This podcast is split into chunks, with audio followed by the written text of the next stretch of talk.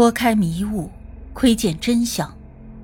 这里是罪案追踪，我是主播阿柏。凶案或许离奇残忍，但作案的动机往往代表了人性的欲望。追踪真实罪恶，重返凶案现场。让我们开始今天的案件吧。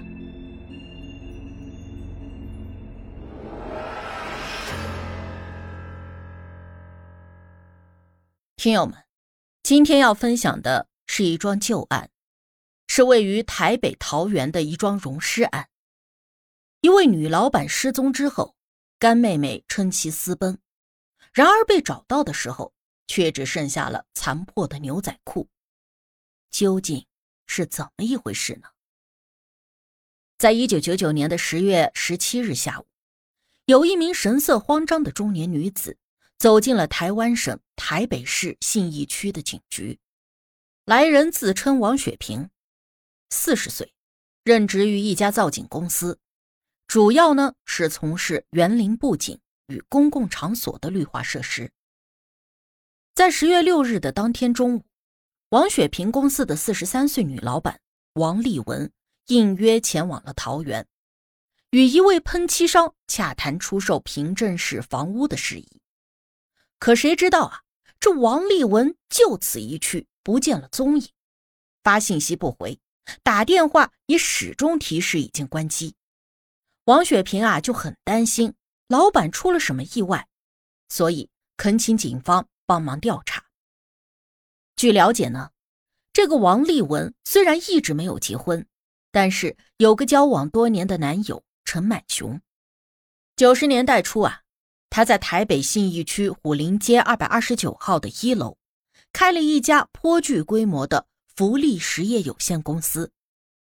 由于王立文的父亲和政府部门私交甚好，再加之他本人的性格呢非常的开朗，也能说会道，很快呀就把公司经营的风生水起，也接过台北很多条公路和高速的绿化工程项目，成为了远近闻名的一个富婆。这位成功人士的失踪啊，令台北警方格外的重视。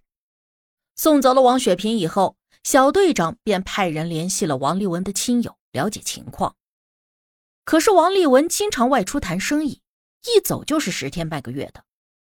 他用的手机呢是摩托罗拉九三八，这种型号的手机啊，需要取下电池才可以充电，非常不方便。亲友打电话给他的时候呢，他的手机就常常的处于关机状态。根据王立文的母亲吴多运的反应，这段时间女儿的手机也有过开机的状态，自己还给陈满雄拨打过两次电话，但是陈满雄并没有接听。因此，对于王雪萍的报案，王家人并不是太在意。探员们眼看家属都如此淡定。自然也就多一事不如少一事了。就这样，王立文又继续的隐身了数天，直到一通奇怪的来电，才令王家人惊醒了过来。这究竟是一通什么样的电话？在这背后，又有着怎么样的内情呢？让我们继续回顾案情。在一九九九年的十月二十三日早上，不到七点钟。还在睡梦中的王立文的男友陈满雄接到了女友手机上打来的电话，但是对方并没有开口说话，只在数秒钟以后就挂断了电话。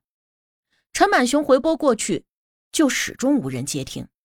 再次拨打后呢，对方就直接关机了，这令陈满雄有了一种不祥的预感。原来，早年不同品牌手机的等待提示音呢是有区别的。可是陈满雄播出后传来的却不是摩托罗拉九三八的提示音。他明明记得女友一个多月前才刚买的这部手机，怎么可能用不到两个月就换了呢？更重要的是，第一次接听以后，虽然没有人说话，但是陈满雄清楚的听到电话那头传来一阵沉闷的机器切割转动的声音。这通电话。就像是在某个工厂的内部播出的。那么一大早上的，王立文怎么会在工厂里呢？他不说话，是遇到了什么危险，想给自己一个暗示吗？越想越觉得不对劲的陈满雄，立刻就起身朝着女友父母的家中走去。接下来便和王家人四处搜寻起王立文的下落来。可是，一天的时间过去，所有人都表示没有见过王立文。王家人也越发的觉得王立文的这次不辞而别极为的反常。首先，根据王立文的母亲吴多运的回忆，王雪萍在报案前的一个星期的十月九日，曾经打电话给自己。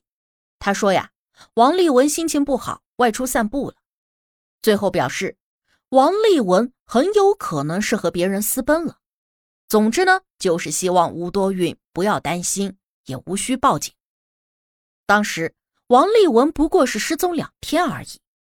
之前他也经常外出数日不见踪影，那为什么王雪萍会对这种见怪不怪的失踪如此的敏感？况且自己的女儿和陈满雄的感情甚好，都准备结婚了，又怎么会和别人私奔呢？其次，十月十八日，也就是易信分局探员问完话的第二天，王雪萍曾经上门。让吴多运拟写一份公司股权的让渡书，声称是为了能够让公司正常的运转。可是王立文曾经有过一个月没有回来，并且联系不上的经历。福利公司最近呢也没有接到什么大项目，那为什么王雪萍会提出这样的要求呢？很像是笃定王立文回不来了。第三，王立文的办公室啊。放有不少他的私人珍藏，经过清点呢，两颗水晶球，两尊玉佛，两个紫水晶，一个白水晶，两个石雕鸡，一个瓷牛工艺品，一尊白玉观音像等贵重的物品，均不翼而飞。如果王立文是外出散心，那他为什么会带走这些东西？那如果是私奔，也应该是带现金、衣物，而不是这些笨重物吧？第四，王丽文呢，每个月的十五号到二十号都会给母亲一万台币的生活费，十几年来，哪怕就是出门在外，也绝对不会忘记。可是今天都已经二十四号了，他却迟迟没有将生活费打入母亲的账号。第五，从福利公司员工处了解到，王立文的确是约谈了一位桃园喷漆商，谈论卖房的事宜。尽管大家都不知道对方的姓名、具体地址，也没有见过面，但所谓喷漆商不过就是接零工的喷漆小摊贩。这样一个普通收入的人，如何买得起王立文那套价值八百万的豪宅？这会不会有什么猫腻呢？奇怪的无声电话，换掉的手机，下属王雪萍的反常举动。办公室消失的沉重又贵重的诸多物品，神秘的桃园喷漆商，这种种的迹象啊，都表明王立文可能真的遇到了危险。于是，在十月二十四日的下午，陈满雄陪着王家人走进了新店分局鼎城派出所。接到了反馈呢，派出所的警员们也意识到事情的严重性了。整理好了信息以后呢，就把情况通报给了台北市的刑侦大队。几天以后啊，也就到了十月底，案件就被交移到了刑侦六队，并且成立了专案组。在那个时候，任刑侦六队三组组长的严旺胜立刻就带领着探员展开了调查。按照陈满雄和吴多运提供的线索来判断。似乎王立文的失踪和公司会计王雪萍脱不了关系。然而，王家人和公司其余的员工都表示，这个王立文啊，对王雪萍就如亲姐妹一般的照顾，在几个月前还转售了五十万的公司股票给对方，大约是占到了百分之五的股份。这个王雪萍看着也并不缺钱呢，何况十月十七日。他就去报过警，看样子他比王家人更关心王立文的安危。换句话来说，无论是为财、为仇，这个王雪萍好像都不具备作案动机，应该也不存在情感纠纷的可能性。所以，会不会王立文真的是和人私奔了呢？便委托了好姐妹王雪萍代为办理股权让渡呢？既然王雪萍既有公司的股份，又是功勋员工，还是王丽文唯一信得过的人，如果王丽文真的打算离开台北，那总要有个人来接管福利公司的吧？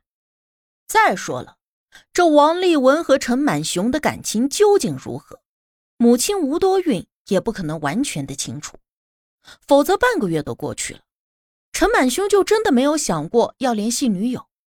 这是正常的情侣应有的表现吗？八世间奇案，看人间百态，品百味人生。喜欢的朋友可以订阅专辑，关注我，定期更新真实案件。你都看过或者听过哪些离奇的案件？欢迎留言讨论。我是阿柏，我们下期见。